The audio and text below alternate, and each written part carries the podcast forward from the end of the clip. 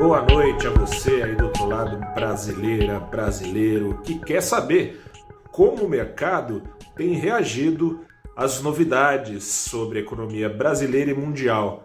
Não tem reagido bem, não. Hoje começa agora o seu saldo do dia 20 de agosto de 2021 e ainda que o Ibovespa tenha subido 0,8% hoje, não fez nem cócegas no derretimento. Até aqui de 10% nos seus pontos em pouquíssimo tempo, no dia desde o dia 7 de junho, quando pela primeira vez fechava ali acima dos 130 mil pontos, já está de volta à altura dos 118 mil pontos, e Bovespa rapidamente desmanchando o conto de fadas que muitos vinham acreditando é aquela, vale recapitular aqui, né, aquela acelerada que o Ibovespa deu ali é, antes de ao recorde começar a derreter, veio no embalo de um PIB de retrovisor, né? E a gente sabe, o que está no retrovisor já foi PIB de retrovisor que não só por isso vinha sendo é, superestimado, vinha sendo superestimado também porque, ainda que tenha vindo acima das expectativas, vamos combinar, não foi nada demais perto do crescimento negativo, ou seja, da recessão, de uma base de comparação pífia que a gente teve, não tinha como ser diferente, em 2020, sob efeito da Covid-19 e da necessária restrição social para salvar vidas em detrimento da atividade econômica. Era de se esperar que a atividade econômica crescesse na base de comparação em relação ao ano passado, e isso animou muita gente. No entanto, contudo, todavia, porém, etc e tal, o horizonte nebuloso foi tomando conta nos radares dessa expectativa passada, um negócio esquisito em relação à economia brasileira Bom, gente, eu acho que o enredo, acho que eu posso resumir aqui rapidamente. De um lado, a gente viu nesses dois meses é, um ministro Paulo Guedes propondo pedalada fiscal, dar calote no pagamento de precatórios, mudar as regras do jogo com o jogo já sendo jogado, para com esse dinheiro conseguir pagar um Bolsa Família turbinado e necessariamente bom que seja turbinado. As pessoas, uh, mais milhões de brasileiros foram sugados pela pobreza e quem era mais pobre ficou ainda mais. Há de se entender um Bolsa Família turbinado. O que não dá para se entender é um ministro que propunha e dizia aos quatro ventos, desde antes de virar ministro, que cortaria gastos na carne. Não foram cortados esses gastos e agora falta dinheiro para pagar as contas, inclusive outras contas, como a do Bolsa Família necessariamente turbinado, que surgiu pela frente. De outro lado, a gente tem, e acima do Paulo Guedes, e mostrando que Paulo Guedes está ficando muito mais parecido com o que o Bolsonaro sempre foi do que o contrário, ou pelo menos do que Paulo Guedes dizia que era, temos um presidente Jair Bolsonaro, dia sim, outro também, fazendo ataques ao Estado democrático de direito, seja atacando. E ele disse que nunca atacou nenhum ministro do STF, ele chamou de imbecil apenas, atacando outros poderes, seja dizendo que o jogo democrático aqui no Brasil é, não é confiável, colocando suspeitas sobre urnas eletrônicas que são estudadas por outros países por serem justamente confiáveis, por passarem por auditoria.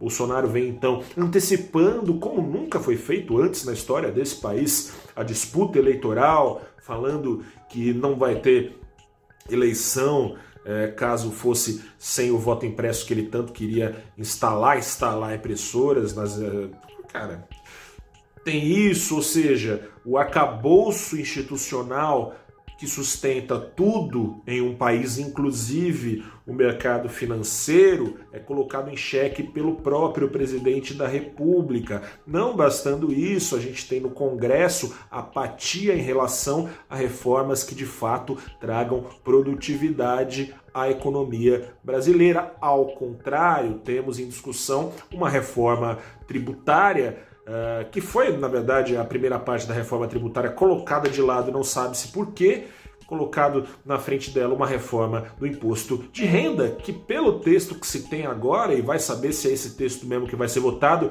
vai saber se vai ser votado de fato, o que se tem agora é um potencial risco de ampliar o buraco das contas públicas no ano que vem, diminuindo a carga tributária, no ano que vem ao longo da história, diminuindo a carga tributária, que é sim alta, mas que na situação que o Brasil está. É, já com o rombo fiscal, se você diminui a carga tributária, você aumenta ainda mais esse risco fiscal, aumenta a necessidade que já é grande de o governo se endividar. Cerejinha do bolo, cereja, todo bolo, por mais indigesto que seja, tem a sua cereja em cima, né? É, todo bolo, todo bolo show de bola que se apresente.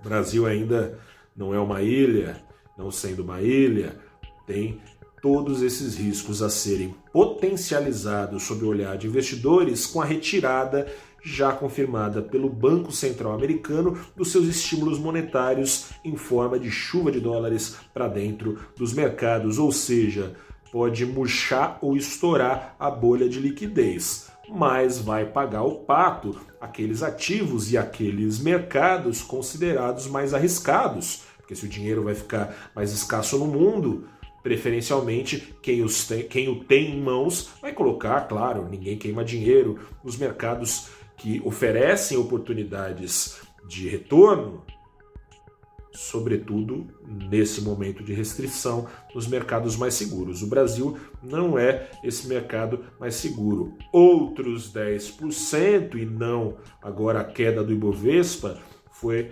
batido nessa sexta-feira pelo dólar, infelizmente. Então, de queda, de alta, o dólar desde a mínima tocada em junho também, o dólar que tocou sua mínima no ano aos R$ 4,92 centavos, 90 centavos, perdão, em 24 de junho, de lá para cá já subiu 10%, fechando na sexta-feira aos R$ 5,38, enquanto o dólar é, orbita aí na casa dos 5,40 contra uma sexta. A gente pode, se você quiser acompanhar em detalhe, acesse valorinvest.com, tá lá uh, o entenda desse cenário e mostra lá uh, o desempenho do real contra o dólar e de uma cesta de moedas emergentes contra o dólar. O dólar, uh, o real comendo poeira para a moeda do Chile, para a moeda da África do Sul, para a moeda do México, para a moeda da Rússia, para as principais emergentes do mundo, com uma diferença aí média